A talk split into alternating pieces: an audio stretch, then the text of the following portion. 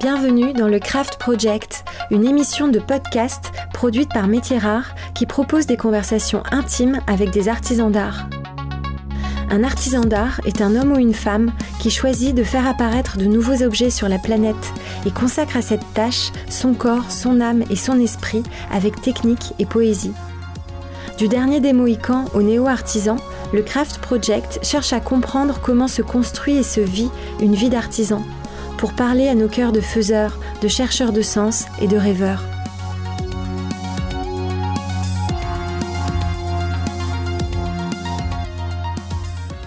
Je suis Raphaël Métirard et aujourd'hui j'interroge Mathilde Laurent.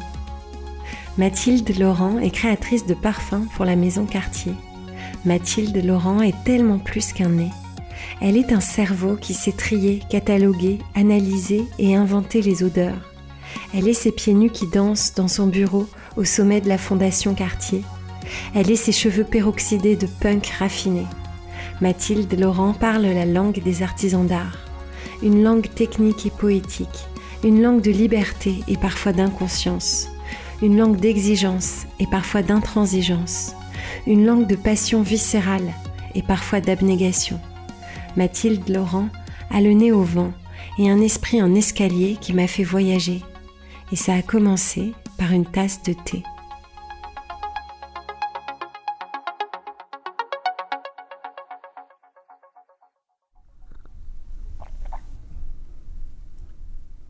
J'ai autant de plaisir à le sentir en fait euh, qu'à le boire. Pour moi, c'est presque euh, un encore plus grand moment de le humer autant que je peux respirer. Et après seulement, je le bois. Et racontez-moi, qu'est-ce qui se passe là comme... Euh, bah là, c'est le plaisir euh, olfactif à l'état pur. En fait, c'est vraiment respirer, sentir quelque chose qui est une esthétique, une sensation de beauté subjective, hein, bien sûr, mais idéalement subjective. Idéal au sens subjectif du terme, c'est-à-dire que pour moi, cette odeur, elle est tellement belle et elle convient tellement à mon esthétique, en fait, à mon parcours esthétique, que voilà, c'est une forme d'extase, en fait. Comment il s'appelle ce thé? Alors, c'est le Joukro. C'est le seul thé noir coréen qui existe. C'est un des plus beaux thés au monde. Et il a un arôme absolument, enfin, il a une odeur, un parfum absolument incroyable qui est pour moi un mélange en fait entre le gâteau au chocolat qui sort du four Complètement. et la meilleure des viandes grillées au barbecue. Donc c'est vraiment un mélange à la fois un peu gourmand et en même temps la note, euh, c'est la réaction de Maillard, la note de la viande grillée qui est euh, hyper intéressante, qui se marie avec le gâteau au chocolat qui sort du four. Donc c'est assez improbable comme accord et en même temps on s'aperçoit que justement un accord de parfumerie, un accord olfactif en fait, ça n'a pas besoin d'être cohérent, ça n'a pas besoin de mélanger des univers qui se ressemblent ou qui se rapprochent. Et c'est justement ça que le Joucro m'a appris. Voilà, je le savais déjà, en parfumerie justement, c'est quelque chose qu'on essaye de toujours garder à l'esprit, que on ne doit jamais réfléchir à la culture des ingrédients avant de les mélanger. En fait, on doit traiter les ingrédients de manière complètement euh, objective. Et les accords les plus improbables, justement, culturellement, sont souvent les plus beaux ou les plus créatifs, ceux qui peuvent nous emmener euh, le plus loin. Bonjour Mathilde Laurent. Bonjour. Quelle entrée en matière? Oui, euh, c'est vrai que le joucro, je peux en parler pendant des heures, tellement il y a des choses à en dire, et tellement pour moi, le, thé est vraiment un parfum, un parfum qu'on boit, un parfum euh, qui est euh, obtenu par la main de l'homme, puisque en fait c'est aussi un artisanat, hein, la manufacture du thé. Et je tiens à préciser que ce thé n'est absolument pas reparfumé, comme beaucoup de thés euh, qui sont consommés en Europe. Donc ces accords dont on vient de parler, de chocolat, de viande grillée, existe en fait dans la feuille de thé et ne se révèle que grâce à la, à la manière dont ce thé est traité après sa récolte, sans rien y rajouter. C'est pour ça qu'on a fait aussi attention à la durée d'infusion, à la température de Voilà, exactement. Parce que pour obtenir cet accord euh, sublime, pour avoir l'infusion idéale, il faut respecter un temps d'infusion, une température et aussi un dosage. Donc, euh, c'est un lien de plus entre le thé et le parfum, c'est le dosage euh, précis qui permet d'arriver à la forme idéale. Alors j'aime beaucoup ce podcast à l'envers. C'est quoi votre métier, Mathilde Laurent? Alors mon métier, c'est euh, de créer des parfums, euh, d'être ce qu'on appelle un parfumeur ou un nez. Souvent, on nous appelle des nez. Mais c'est vrai que dans l'appellation nez, en fait, réside comme une forme de suprématie de l'organe qui est finalement assez trompeuse parce que on ne dit pas d'un pianiste qu'il est main. Oui, c'est vrai. Donc là, en fait, on parle de l'instrument et on parle d'une personne en fait. Donc euh, en parfumerie, euh, quand on dit nez, ça donne l'impression qui est justement assez répandue mais complètement fausse que il faut avoir un meilleur nez que les autres pour faire ce métier. Or, c'est complètement faux et les parfumeurs ont le même nez que tout le monde. Alors, qu'est-ce qu'ils ont de plus? Ben, Ils ont un cerveau de parfumeur. C'est un, un cerveau qui est fait pour sentir, mais fait pour sentir au, je dirais, au, sens très large du terme, c'est-à-dire sentir et ressentir. On sent comme tout le monde par le nez, on absorbe des molécules odorantes, mais quand elles atteignent le cerveau, en fait, il se passe des choses qui probablement ne se passe pas dans tous les cerveaux, c'est-à-dire une forme de synesthésie. Du coup, l'odeur va se traduire en mots, en couleurs, en sensations, en idées aussi, en, création. Alors que pour une personne peut-être euh, lambda, en fait, euh, l'odeur va être euh, sentie, aimée ou pas aimée, mais peut-être pas créer ce feu d'artifice mental qui existe dans la tête des parfumeurs. Et comment ça a commencé cette vie créative? Vous étiez comment petite? Vous étiez un enfant créatif? Alors je ne sais pas. C'est difficile à dire. Je ne sais pas ce que c'est un enfant créatif. Alors euh, peut-être que oui, parce que en tout cas, ce que je peux dire, c'est que je viens d'une famille dans laquelle j'ai eu peu de dogmes. Et je pense que la création, ça part de là, de ne pas être euh, enfermé très tôt dans des choses très dogmatiques ou dans des règles. Euh, voilà, donc en tout cas, ce qui est sûr, c'est que j'ai joui enfant d'une grande liberté d'action. Euh, pas forcément d'action géographique, hein, mais j'avais le droit d'écrire sur mes vitres de chambre, j'avais le droit de faire mes devoirs à 23 heures, euh, par terre, euh, dans le salon. Voilà, donc j'avais le droit de faire plein de choses qui n'étaient pas très convenues. Hmm. Euh, voilà, sans pour autant ne pas être convenable, mais j'avais le droit d'avoir un comportement pas forcément classique. Vos parents étaient créatifs eux-mêmes? Alors mon père était architecte, ma mère ne travaillait pas, mais elle avait beaucoup étudié la littérature, elle était professeure de langue. Donc, euh, du coup, oui, et, dans ma famille, parce que j'explique toujours que j'ai vécu un peu en, smala, parce que ma famille est corse, et donc euh, on vivait tous au même endroit, dans un immeuble. Et je vivais, donc mon père étant architecte, avec euh, mon oncle et ma tante aussi, qui sortaient des beaux-arts eux aussi, et qui étaient graphistes et décorateurs. Donc, oui, il y avait de la création. Il y avait un environnement assez créatif, mais pas total. Voilà, il y avait aussi d'autres gens qui n'étaient pas des créateurs. J'avais une grand-mère qui faisait très bien la cuisine. Voilà, il y avait plein d'autres gens aussi. Mais c'est vrai probablement que hum, j'ai été marquée par euh, les gens qui avaient cette créativité. C'est vrai que je, passais ma vie assise sur le bureau de mon oncle à le regarder dessiner. Mmh. C'était là où on pouvait me trouver quand on me cherchait et qu'on m'avait pas entendu depuis un bon moment. En fait, en général, on me trouvait euh, accroupie, assise sur le bureau de mon oncle. Et à quel moment vous vous êtes rendu compte que vous aviez un cerveau de nez? Eh bien, Justement, c'est hyper intéressant. Merci pour la question parce que je m'en suis rendu compte, euh, mais tout récemment en fait. Enfin, j'exagère un petit peu, mais finalement, je n'ai pas pu savoir si j'avais un cerveau de parfumeur avant d'être parfumeur. Et c'est là où euh, la vocation ou le parcours d'un parfumeur euh, est quand même compliqué parce que la parfumerie, c'est pas quelque chose qu'on peut expérimenter le mercredi après-midi hmm. euh, dans sa chambre. On peut pas s'initier comme ça. Dessiner, voilà, on peut euh, jouer de la flûte euh, en plastique hmm.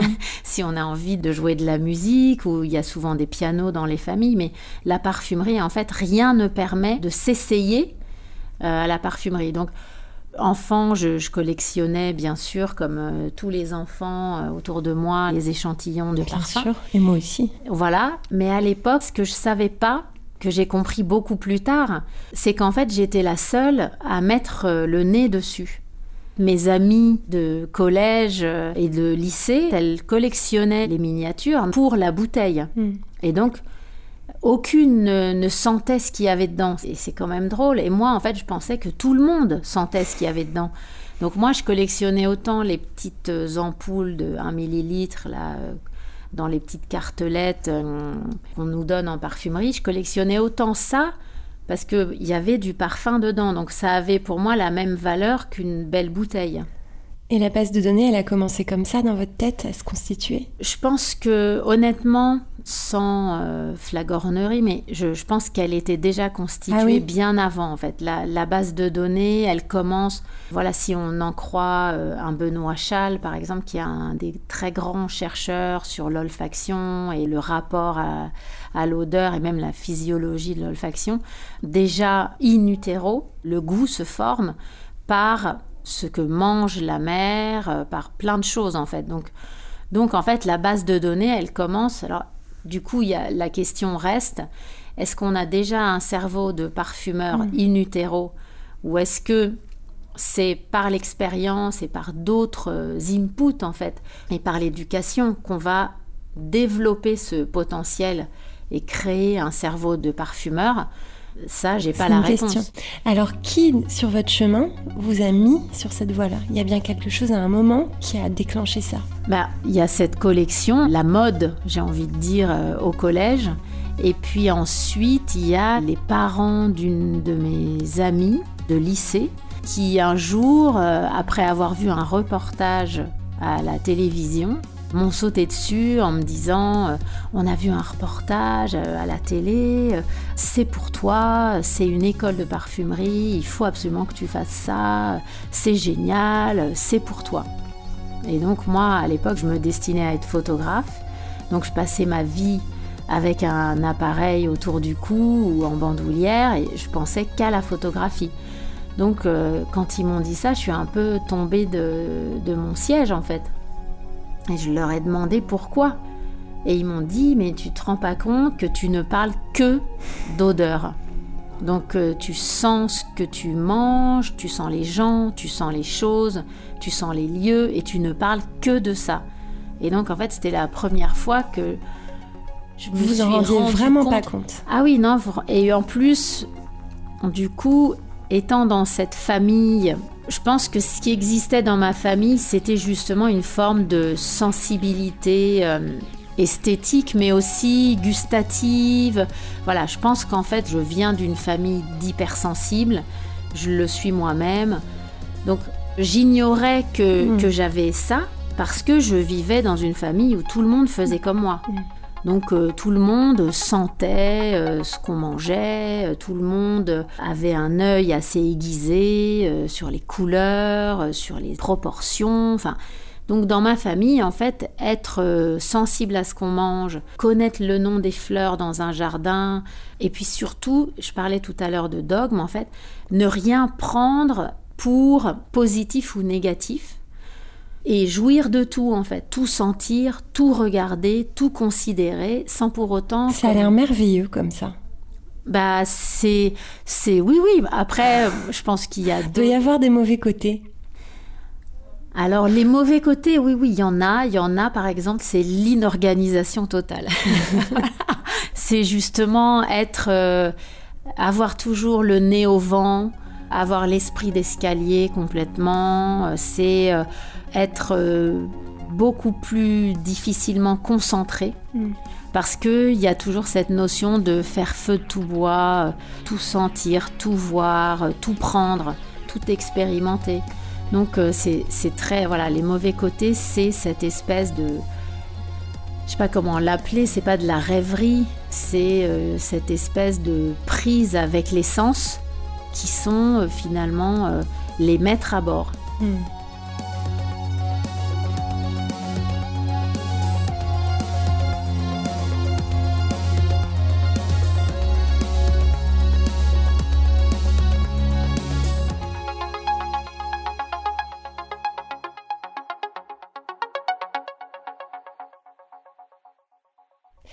Vous avez fait une formation de parfumeur oui. L'école normale, c'est-à-dire la formation habituelle, ça a Ah. été Vous étiez comment à l'école, vous?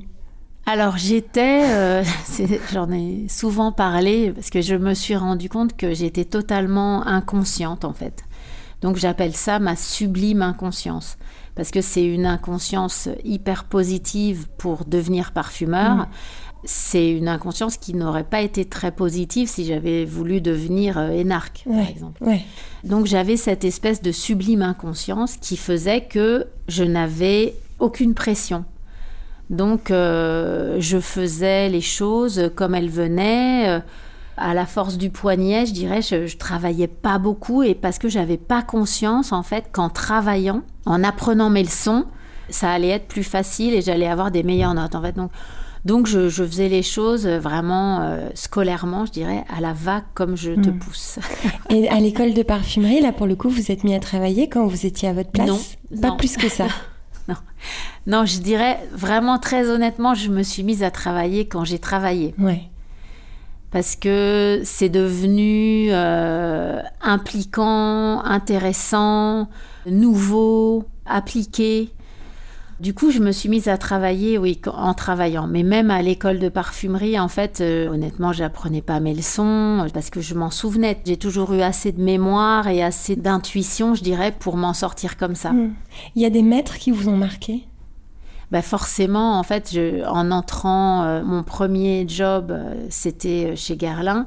Donc forcément, j'ai travaillé 11 ans avec Jean-Paul Guerlain, donc forcément, ça m'a marqué. Dans les métiers d'art, c'est souvent ce qu'on appelle un ange gardien, quelqu'un qu'on garde dans la tête même quand il est plus là, euh, physiquement à côté de vous. Ça vous fait ça parfois ou Vous avez euh, Alors, je dirais que hum, j'ai été marquée par Jean-Paul Guerlain. Pour moi, c'était un vrai lion de parfumerie. Donc, il m'a marqué effectivement, et j'y repense souvent, par le caractère intraitable de ses positions. C'est quelqu'un qui ne transigeait pas, et d'ailleurs, c'était une des phrases du créateur de la maison Guerlain, euh, Pierre-François Pascal Guerlain, qui disait Ayez des bonnes idées, faites des bons produits et ne transigez jamais sur la qualité. Voilà, donc je, Mm, avez retiens de lui ça. des choses comme ça, de cette maison-là. J'ai retenu le, le caractère euh, intransigeant sur la création, sur la qualité. Mais je crois que ça me correspondait déjà un peu avant et que quelque part ça m'a tellement parlé que ça a justifié quelque part une forme d'intransigeance au nom de la création qui existait déjà et que j'avais reçue dans ma famille. Il vous a transmis un état d'esprit. Peut-être que l'école vous avait transmis un peu de technique au départ. C'est un métier de technique, le métier de parfumeur, parce que vous parlez beaucoup d'intuition. C'est un métier hyper technique. C'est un métier assez dur au quotidien, en fait. C'est un métier de persévérance, d'abnégation. C'est un métier où tous les matins, en fait, quand on arrive, on est toujours au pied du mur. Moi, quand j'arrive au laboratoire, euh, je sais rien. Voilà, tous les matins, je sais rien. Et tout ce que je vais faire, euh, je vais le faire avec, euh, bien sûr, tout ce que j'ai appris et tout ce que j'ai vécu mais en ayant toujours l'impression que tout est nouveau, que hum, il faut à chaque fois convoquer euh, toute ma persévérance, toute ma confiance et toute cette exigence justement pour traverser la journée. Honnêtement, c'est un métier très dur au quotidien. Ouais. C'est un métier qui vous remet toujours au pied du mur, en fait, parce- parce que on travaille avec la nature. Elle décide, en fait, elle fait comme elle veut. Et donc, pour arriver à faire plier la nature, il faut bien se rendre compte qu'on n'en est pas le maître et que voilà, il va falloir euh, travailler, il va falloir persévérer, il va falloir peut-être même négocier avec la nature, voilà, et attendre qu'elle soit favorable peut-être. Vous parlez exactement comme un artisan d'art parlerait de sa matière. Mm. C'est exactement les mêmes mots. Alors vous dites que vous travaillez avec la nature. C'est quoi votre matière à vous? Racontez-moi. Qu'est-ce qu'il y a sur votre bureau là? Alors ce qu'il y a sur mon bureau, ben justement, c'est des morceaux de nature. Si on parle euh, des ingrédients naturels, des essences, des absolus, de fleurs, de feuilles, de bois. Donc c'est des morceaux déjà qu'on a pris dans la nature, qui sont des gros morceaux, je dirais, des parts importantes, qui sont de l'essence de rose par exemple. Et puis, on peut aussi prendre des tout petits morceaux, des morceaux microscopiques, qui sont des molécules, comme l'alcool phényléthylique par exemple, qui vient de l'essence de rose, qui vient de la rose, mais que j'ai pris en quantité infime. Donc, le parfumeur, il peut travailler en fait avec des fleurs entières ou avec des morceaux de fleurs que sont les molécules. Aujourd'hui, j'en parle comme ça parce qu'on a l'habitude de distinguer naturel et synthétique, mais pour moi, les synthétiques ne sont jamais que des molécules qui peuvent venir de la nature ou pas, mais qui en tout cas sont les mêmes que celles qui existent dans la nature. On est tous faits de molécules. Simplement, la parfumerie utilise des ensembles de molécules que sont les essences et les absolus, ou des molécules seules voilà, qui aurait pu être prise dans un corps humain, dans un tissu, dans la terre, dans une feuille. Mais voilà, on prend une molécule à la fois seulement. D'accord. La haute parfumerie, telle qu'on la conçoit chez Cartier, c'est l'équivalent de la haute couture dans la mode. C'est-à-dire, c'est pas contrairement à ce qui est beaucoup expliqué par rapport à la haute parfumerie, justement, on a l'impression des fois que quand on rentre en parfumerie, on perd tous les autres repères qu'on a dans l'art, par exemple, où là on parle de la haute couture, voilà. Donc les repères qu'on a quand on dit haute couture, pour moi haute couture, ça veut dire comment les plus grandes maisons de couture préservent leur industrie, préservent leur métier d'art et tout un monde en fait vers l'avenir, vers demain, par de l'innovation, part de la création. Voilà. Donc la haute couture, elle a une fonction très précise dans la mode et qui est très noble. C'est marrant parce que quand on arrive dans la parfumerie, hop, la haute parfumerie, c'est juste des parfums plus chers. Mhm. Nous, chez Cartier, en fait, la haute parfumerie, on la vit exactement comme la haute couture. C'est offrir une vision de la parfumerie, mais une vision d'avenir. Par exemple, dans notre haute parfumerie, ça fait plus de dix ans qu'on ne met plus de colorant dans nos jus. Nos parfums ont une couleur absolument euh, intrinsèque, c'est leur couleur naturelle en fait. On parle depuis plus de dix ans d'ingrédients euh, synthétiques, on cite des molécules et on ne cache pas, contrairement à beaucoup de marques, on ne cache pas l'utilisation de la synthèse qui existe pourtant en parfumerie depuis le 19e mmh. siècle. Donc depuis le 19e siècle, tout le monde utilise des molécules et personne ne le dit. Donc par exemple, dans notre euh, collection de haute parfumerie, on a un parfum qui est à 100% moléculaire, qui ne contient pas un seul ingrédient naturel, pour montrer justement que c'est pas l'idée de dire que l'avenir sera moléculaire, mais c'est l'idée de dire ne croyez pas ce qui est souvent un poncif du genre que les molécules sont toutes euh, moins qualitatives, qu'elles sentent moins bon, qu'elles sont moins chères. Euh, voilà, c'est pour dire au contraire, bien au contraire.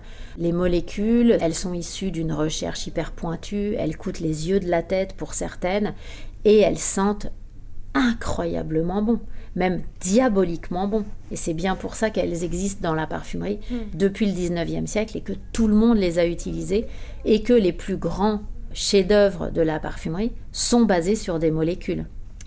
Donc, l'idée c'est ça. Dans notre haute parfumerie, on ne se soucie pas du prix des ingrédients et on ne revendique jamais que cette haute parfumerie se justifie parce qu'elle emploie des ingrédients chers. Non, nous, elle se justifie parce que c'est de la création absolument pure, donc c'est une carte blanche absolue et totale. et on essaye d'inventer l'avenir de la parfumerie, de faire avancer justement euh, la culture de la parfumerie dans le public, on essaye de transmettre les choses, de montrer comment la parfumerie pourrait être pratiquée au XXIe siècle. Donc à ce titre-là, on fait de la haute parfumerie.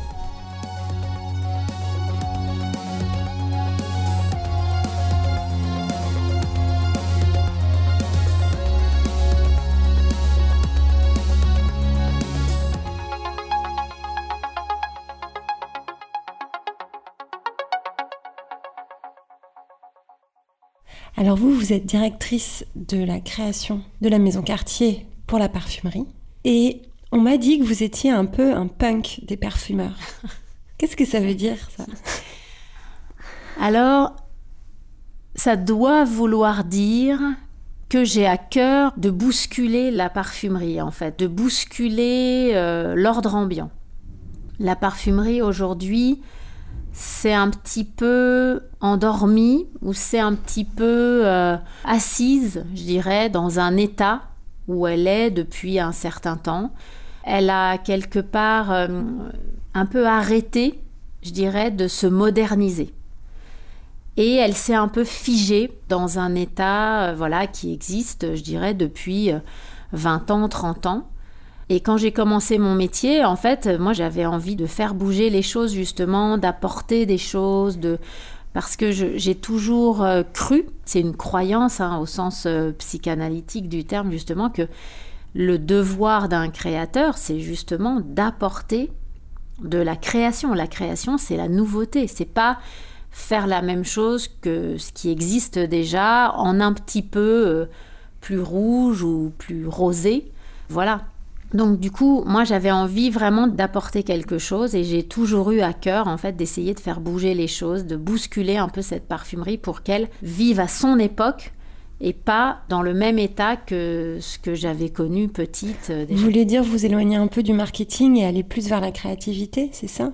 Oui, euh, je parlerai pas du marketing en termes négatifs. Pour moi, il y a il y a un marketing génial. Le marketing, ça peut être fantastique quand c'est fait avec intelligence, comme tous les métiers.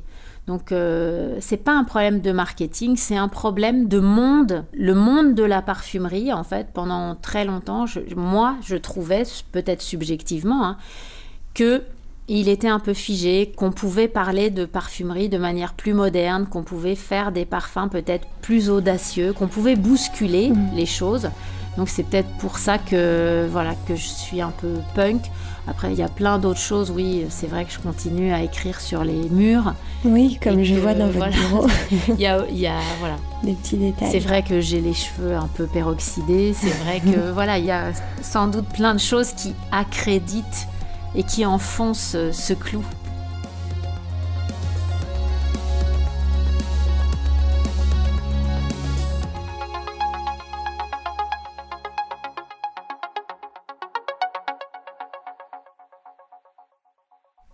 Vous pouvez nous raconter un parfum quartier un qui vous a particulièrement touché ou peut-être le dernier que vous avez fait, nous le faire sentir là au micro alors, en le racontant. Alors, il me touche tous. Hein. Pour moi, je ne peux lancer un parfum que si j'en suis excessivement fière. Enfin, j'ai envie de dire que si pour moi c'est le parfum idéal.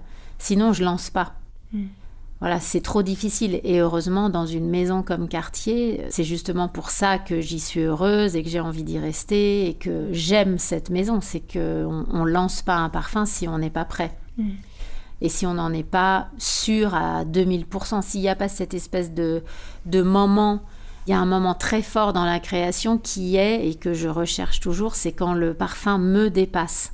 Quand le parfum dépasse mes espérances. En fait, moi, en tant qu'humaine et en tant que cerveau olfactif, j'imagine quelque chose qui est un parfum fini. En fait, hein, quand on commence à travailler un parfum, on a comme phare le parfum fini déjà. Donc ensuite, le travail, c'est d'arriver à faire ce parfum pour qu'il soit celui qu'on a imaginé au départ.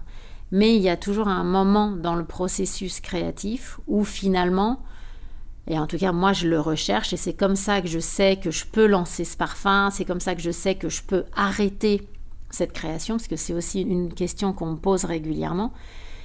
Quand est-ce que vous savez Hmm. que vous avez c'est fini bon, un parfum juste. Ouais. Ah, En fait, c'est ce moment-là qui me l'indique. C'est quand il y a une espèce de ah ouais, c'est c'est c'est encore meilleur que ce que je voulais.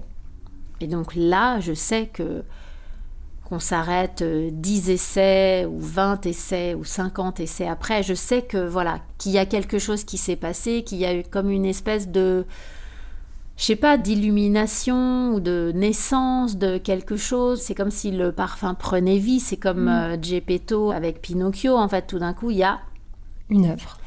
Oui, voilà. Et l'œuvre, euh, peut-être que justement, elle naît quand elle prend son indépendance et qu'elle. euh, et qu'elle. euh, justement, qu'elle vit. Et à ce moment-là, en fait, c'est comme si le parfum naissait et me disait Bon, ben voilà, tu vois bien que là, maintenant, euh, c'est plus de ton ressort. Tu peux bien faire ce que tu veux. Moi, j'existe. Ouais. Et quelque part, je... il y a une espèce d'alchimie qui s'est faite. Et cette alchimie, je ne pourrais pas la défaire. Et vous êtes sensible au succès commercial de vos parfums? Forcément, oui. C'est une validation. Forcément, oui. C'est pas une validation.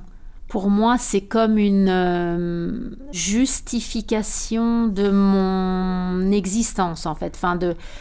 C'est comme si on me disait, bah oui, tu as eu raison de vouloir faire ce métier-là, parce que quelque part, moi, je considère le parfum comme un langage, en fait.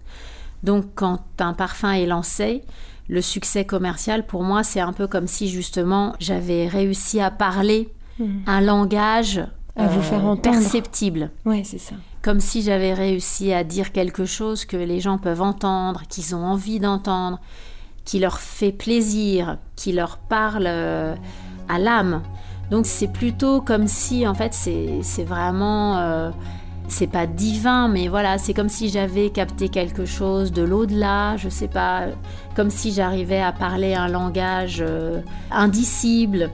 C'est quelque chose d'un peu incroyable en fait, euh, alchimique, euh, que je maîtrise pas, mais qui du coup existe. Bien sûr, mais là, on revient tout à fait dans un discours qu'on entend pas mal à ce micro des artisans d'art, avec cette espèce de mystère qu'ils ressentent sur le fait qu'ils sont un canal de quelque chose. Ouais, Et qu'il y a une connexion à quelque chose de complètement invisible et qui les dépasse et qu'on sait pas trop raconter, mais qui s'arrive à Ouais. transmettre à travers la matière. exactement. Et il y a vraiment ouais, ce sentiment d'exercer quelque chose qui justement à plein de moments me dépasse. Mais Mm. en même temps, je cherche, je fais tout pour que ça arrive en fait. Et peut-être que mon métier, c'est ça. C'est essayer de créer quelque chose de d'immatériel, d'improbable, d'incroyable, mais qui est la vie en fait, ou, qui est la, la magie de la vie. Vous travaillez en équipe? Non, je travaille seule en fait.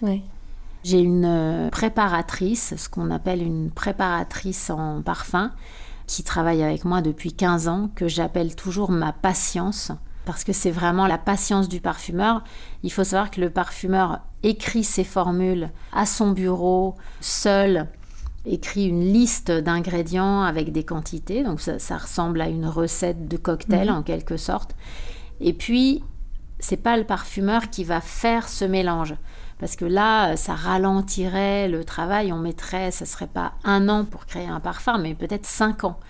Parce que le temps de réaliser la recette, le temps de faire cette pesée, ce cocktail, en fait, prend énormément de temps. Donc, en fait, le parfumeur écrit sa formule, sa recette. Il en écrit même souvent euh, jusqu'à 10 des fois. Et puis, il transmet euh, sa formule au préparateur qui, lui, va la réaliser. D'accord. Et donc là, ça peut prendre 5 minutes si on a déjà fait des essais précédents, si la modification est légère, mais ça peut prendre une heure si la formule est longue, si c'est la première fois qu'on la pèse. Voilà, il y a plein de choses qui vont faire que la formule peut prendre une heure. D'accord. Mais alors justement, je- j'essayais de vous amener sur le sujet de la transmission parce que vous avez euh, un rapport très personnel, incarné à votre travail, à votre métier.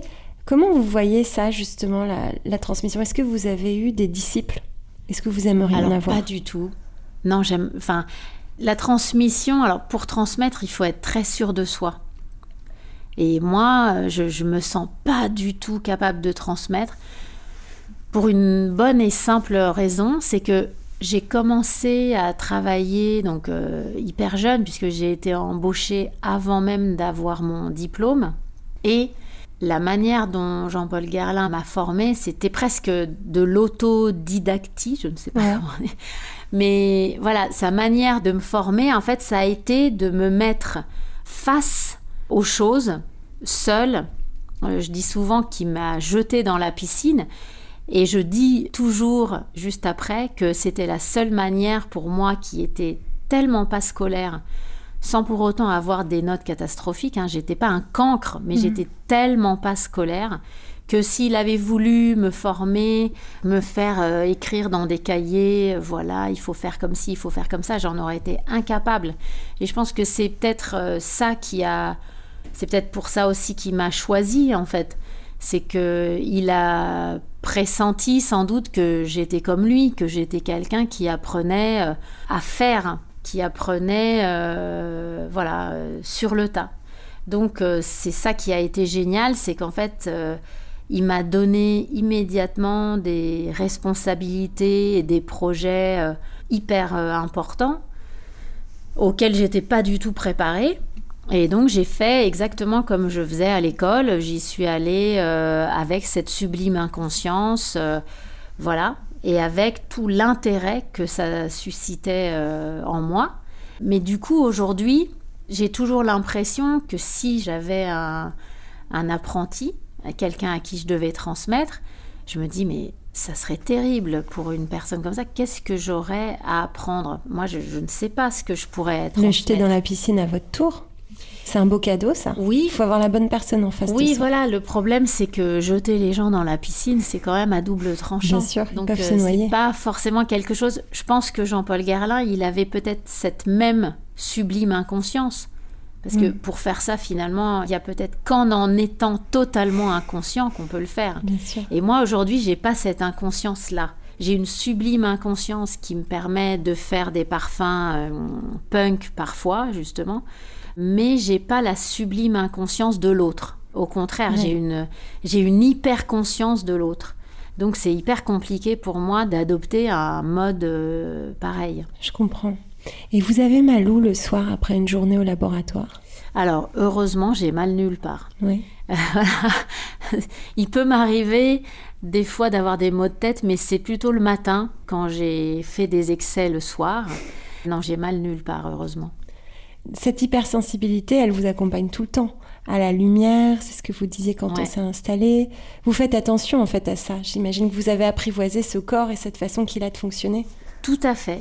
Pour apprivoiser un tel euh, corps et un tel cerveau, c'est vraiment le travail d'une vie tout le monde hein, euh, a cette même euh, problématique. Euh, s'apprivoiser, connais-toi toi-même, se connaître soi-même, c'est l'œuvre d'une vie. Mais c'est vrai que quand on est hypersensible, en fait, c'est particulier. C'est une condition particulière. Donc, on ne peut pas se servir peut-être des mêmes outils que tout le monde parce qu'il y a cette hypersensibilité qui est quand même assez euh, spécifique. Oui, et que vous n'avez pas le choix parce que les informations vous viennent, vous pouvez, il n'y a rien à faire. Ouais, il y a rien à de les traiter. Donc il faut les traiter et il faut les subir. J'ai souvent dit que devenir parfumeur, c'est juste subir son cerveau de parfumeur parce que un cerveau de parfumeur qui vit comme ça euh, des odeurs qui en réclame hein, en quelque mhm. sorte, ben voilà, il faut, faut le gérer quoi. Donc devenir parfumeur, c'est c'est ce qu'il y a de mieux à faire, j'ai envie de dire. Ou peut-être cuisinier finalement, parce que la cuisine, quand on sait qu'en fait la cuisine c'est avec le nez qu'on l'a fait, parce qu'on croit toujours qu'un cuisinier c'est une bouche, si on parle comme ça en organe. Mhm. Mais en fait un cuisinier c'est un nez d'abord, parce que ce qu'on appelle des arômes, on les sent avec le nez. Donc, ce qui fait la différence entre la fraise et la viande, pour en revenir à la viande, c'est le nez qui va vous faire comprendre que la fraise est une fraise et que la viande est une viande. Sinon, si on n'avait que la bouche, en fait, eh ben, on aurait un peu la texture qui nous indiquerait la différence. Mais si on n'avait que les goûts, on sentirait de l'acide, du sucre pas d'amertume trop dans les deux cas, puisque ni l'une ni l'autre ne sont amères. Et voilà, dans la bouche, on n'a que amer, acide, sucré, salé mm. et le fameux umami. Donc vous auriez pu être chef Alors, pas du tout. Parce qu'alors, c'est hyper intéressant justement, c'est que pour bien faire la cuisine, voilà, il faut ce nez et cette bouche, bien sûr, mais il faut aussi, comme dans le métier de parfumeur, le cerveau. Et en fait, alors moi je suis un très bon dégustateur, j'adore manger, et justement, comme c'est un lien avec le nez, pour moi c'est un univers des possibles, donc euh, manger des choses improbables, goûter des cuisines, pour moi c'est un bonheur pour le nez, justement. Mais sans un cerveau de cuisinier, en fait, on ne peut pas être cuisinier. Et moi, mm. moi, j'ai pas un cerveau de cuisinier. Je ne sais pas cuisiner. Je saurais probablement dire je voudrais un plat comme ci, un mm. plat comme ça, je voudrais y mettre ci, je voudrais y mettre ça, mais je serais infoutu totalement de faire c'est-à-dire de, cuire exactement comme il faut, de mélanger comme il faut, d'enchaîner des étapes, de, de, retenir des recettes. Enfin, voilà. Donc c'est là où, en fait, ce qui est hyper intéressant, c'est que finalement, on a tendance à dire que l'artisanat, les métiers d'art reposent sur des organes ou sur des membres, les mains, les oreilles, le nez, la bouche. Mais en fait, ce qui fait vraiment ces métiers d'art, c'est le cerveau c'est pas que la main, c'est pas que le nez, c'est pas que la bouche, c'est toute une euh, configuration cérébrale en fait qui s'exprime. Bien sûr, et j'espère que c'est ça qu'on raconte à chaque épisode de ce podcast, mais complètement. Mm. Alors je finis toujours par une question, mais vous avez l'air si comblé, et en plus ici je suis dans votre château, dans le haut de la tour du château, mais bon, je suis une fée des métiers d'art. Oui. Qu'est-ce que je peux faire pour vous avec ma baguette magique? Ah alors si si, il y a quand même plein de choses à faire parce que c'est vrai que moi je suis euh, comblée, mais il y a quand même quelque chose à faire pour la parfumerie, je dirais. Aujourd'hui, moi, ce que j'aimerais et ce que j'essaye de faire euh, à ma place, à mon petit niveau, c'est l'information en fait. Aujourd'hui, j'ai la conviction, parce que je l'entends en permanence, que les gens qui portent le parfum sont très souvent très désemparés quand il s'agit de trouver leur parfum, un parfum qui leur plaise, un parfum qui les émeuve, un parfum qui leur parle, un parfum qui les accompagne, un parfum même qui les seconde ou qui les précède. Voilà. Donc on, a un vrai problème aujourd'hui dans ce milieu et sur ce marché de connaissance, en fait, de transmission. On a parlé de transmission tout à mmh. l'heure. C'est vrai que, voilà, pour moi, transmettre, c'est d'abord parler au public, aux gens qui portent du parfum, parce que malheureusement, on leur transmet peu d'informations. Trop de marques veulent juste proposer des produits sans pour autant vraiment transmettre la vérité de l'art de la parfumerie. Et donc, quelque part, on a créé, on est arrivé à une situation où les gens aiment le parfum, ils ont envie d'en porter, ils cherchent très souvent un parfum qui leur corresponde. Et malheureusement, ils ont trop peu d'informations, trop peu de formation, trop peu de culture olfactive. Même à l'école, par exemple, on voit bien qu'on travaille le dessin, on mm. travaille la musique, on travaille énormément de choses et il y a encore très peu, trop peu d'initiatives, même s'il y en a quelques-unes qui sont des embryons, mais tout est difficile à mettre en place dans le milieu du parfum.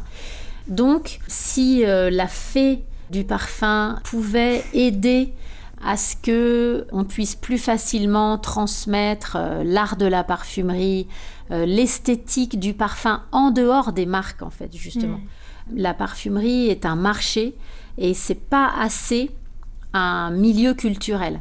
On a un superbe euh, journal qui s'appelle Né qui est consacré vraiment uniquement à l'olfaction, au monde du parfum, comme on a des journaux qui sont consacrés à l'art. Bien sûr. Mais par exemple, dans les journaux qui se consacrent à l'art, on parle pratiquement jamais de l'art olfactif mm. qu'est le parfum. Donc c'est dommage, il n'y a pas de critique d'art. Il y, en a eu mm. un qui a inventé vraiment l'idée, qui est Lucas Turin, qui a été le premier critique d'art olfactif. Mais aujourd'hui, il n'y a pas à part nez, de critique de l'art du parfum ailleurs que dans ce journal euh, spécialisé qui est génial et tout le monde est hyper heureux dans la profession qu'enfin il y ait une entité comme ça, mais c'est encore trop peu.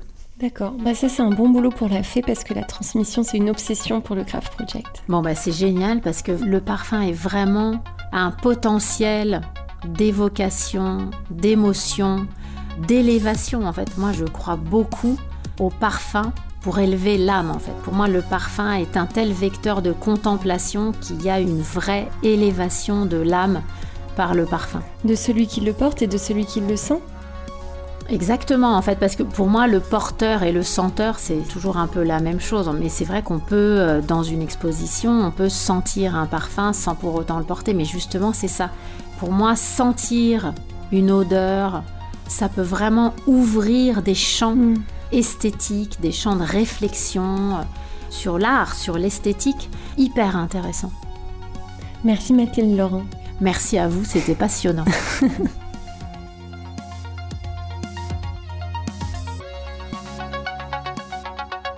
Métier Rare est un studio de craft thinking. Le jour, Métier Rare imagine et bâtit des ponts entre les métiers d'art et les marques. La nuit, Métier Rare produit des podcasts qui célèbrent l'excellence et la créativité des humains. Si vous avez aimé ce podcast, dites-le nous avec 5 étoiles. Abonnez-vous, parlez de nous. Suivez-nous sur Instagram at Métier Rare. Suivez-moi sur Instagram at Raphaël Métier Rare. La signature musicale a été créée par Velvet Stairs. Je remercie Philippe Calvérac pour le montage minutieux et le mixage exigeant.